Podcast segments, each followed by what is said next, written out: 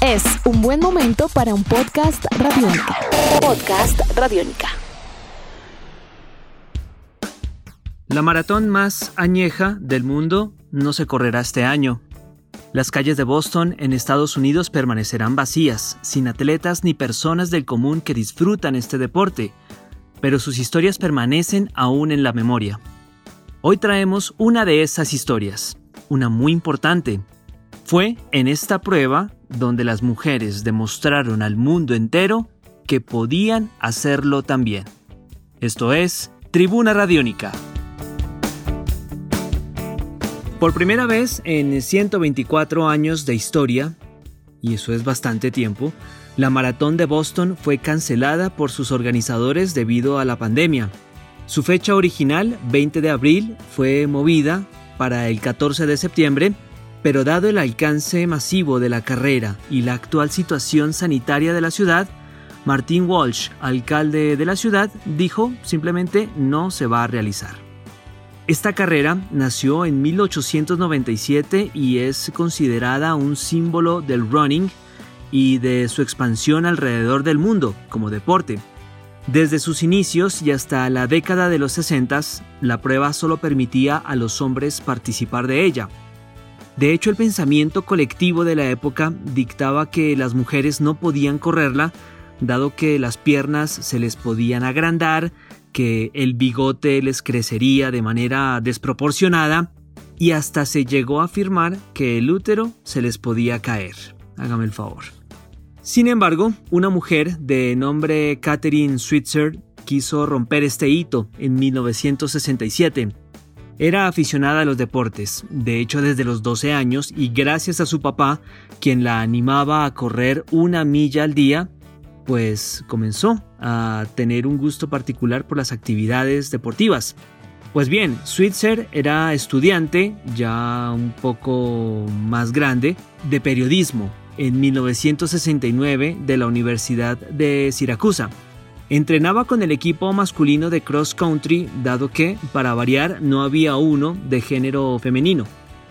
Fue allí donde conoció a Arnie Briggs, su entrenador, quien se mostró entusiasmado por la iniciativa de Catherine de vincularse de manera no oficial a los entrenamientos del equipo de la universidad. Durante las prácticas, el profesor Briggs le contaba a Switzer de las hazañas e historias que sobre la maratón de Boston pues se formaban con el paso de los años. Entusiasmada por estos relatos, pues Catherine le dijo a Arnie que quería correr la carrera, a lo que Arnie le dijo que no, que no era posible, que ninguna mujer podría completar 42 kilómetros. Así, contundente. El hecho es que ante la insistencia de aquella joven de 19 años, universitaria estudiante de periodismo, pues Briggs le dijo, yo la llevo, pero solo si me hace los 42K, los 42 kilómetros que componen una maratón, en un entrenamiento que tengamos nosotros. 42 kilómetros en millas equivale a unas 26, 26 millas. Pues bien, Catherine corrió 31 millas, ganando de esta manera la apuesta y logrando su objetivo primario, participar en la maratón de Boston, la más famosa del mundo. Inicialmente ella pretendía simplemente y sin inscribirse meterse a la carrera y correr. Sin embargo, su entrenador le aconsejó que lo mejor era que se inscribiera porque podría meterse en graves problemas no solamente con la policía, sino también con la universidad. Podría perder sus estudios. Dentro de las reglas de la maratón de Boston no había ningún apartado que prohibiera a las mujeres apuntarse a ella. Era más bien una condición tácita que se manejaba en la época las mujeres no pueden hacerlo. Sin embargo, y al momento de la inscripción, Catherine envió el formulario con el nombre KV Switzer, KB Switzer, para no ser detectada y de esta manera poderse inscribir, pues la carrera le dio el número 261 y la aceptó sin saber de quién se trataba. Bueno, acá vale la pena que hagamos un paréntesis, porque si bien Catherine Switzer fue la primera mujer que de manera oficial corrió una maratón en el mundo durante la década de los 60, en 1967, pues también hay que decir que dos años atrás Roberta Gibb fue su musa inspiradora. En 1966, Roberta, a escondidas y luego de haber entrenado durante casi un año, se metió en unos arbustos cuando comenzó la carrera de Boston. Insisto, estamos hablando de 1966. Pues Roberta esperó su oportunidad para integrarse a la maratón y la corrió en 3 horas 21 minutos y 40 segundos. Nunca apareció en los registros oficiales porque le negaron la inscripción y no fue identificada por los organizadores pues durante la carrera no llevaba ningún número en pecho y espalda, entonces simplemente la corrió y ya. Así que hay un precedente importante y es el de Roberta Gibb, que sería reconocido aún más adelante como la primera mujer que corrió una maratón, aunque no de manera oficial. Volvamos a 1967. Catherine empezó a correr y la prensa rápidamente la identificó durante la carrera. Esto generó sensación absoluta, euforia en la crónica deportiva y comenzaron a hacerle seguimiento durante la carrera. Tanto revuelo causó su recorrido que los organizadores también se dieron cuenta de que ella estaba corriendo allí y la historia comenzaría a tener un giro muy dramático.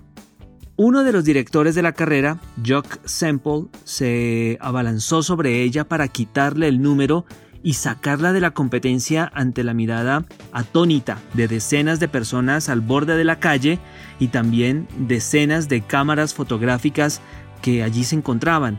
Es más, si ustedes buscan esta escena y las fotos en internet, pueden confirmar que el rostro de Semple, el director de la carrera, uno de los organizadores, reflejaba furia y desesperación por sacar a Switzer de la competencia.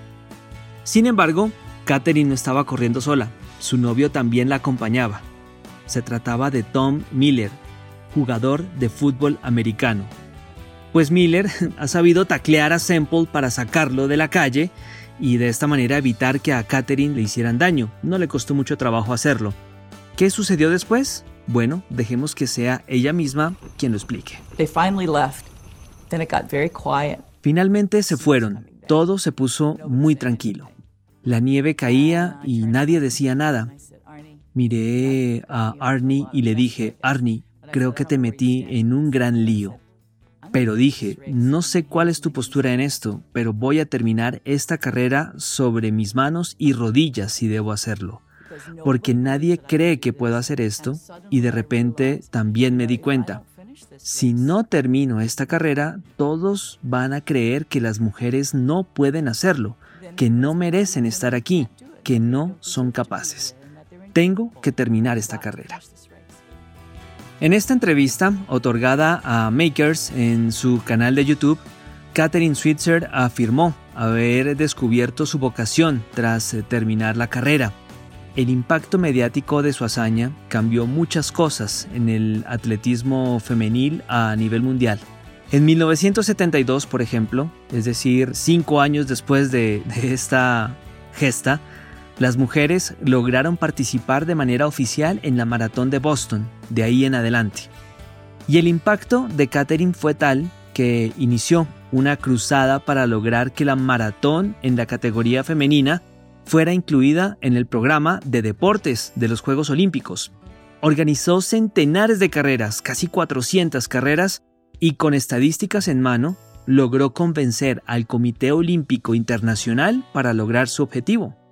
Los Ángeles 1984 fueron las primeras justas olímpicas en incluir la maratón femenina y hacerlo en la cita deportiva más importante del mundo. Este año no habrá maratón de Boston. De hecho, la competencia será virtual en el 2020 sin embargo, historias como la de Catherine y Roberta en esta carrera emblemática seguramente reconfortan a los fanáticos del running para esperar pacientemente por abril de 2021.